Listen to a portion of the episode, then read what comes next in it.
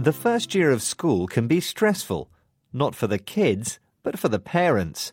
They want their little ones to do well at school, and some pushy parents will already be thinking about how they can get their child to the top of the class.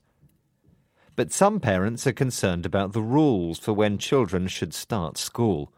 The School Admissions Code for England says that children must join reception class the September after their fourth birthday. But here is the problem.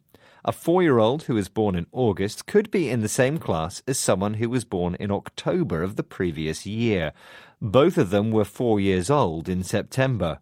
The older child will probably do better in class tests. He or she is almost a year older. This can affect the confidence of the younger child. Now, England's school minister Nick Gibbs says the rules should be changed. In an open letter to councils, schools, and parents, he says parents know their children best. And he said that some parents feel forced to send their child to school before they're ready. He proposes that children that are born during the summer can join the class when they're four or wait until they're five. Dr. David Whitebread, an educationalist from Cambridge University, says that the UK has a summer born effect because children start school so young.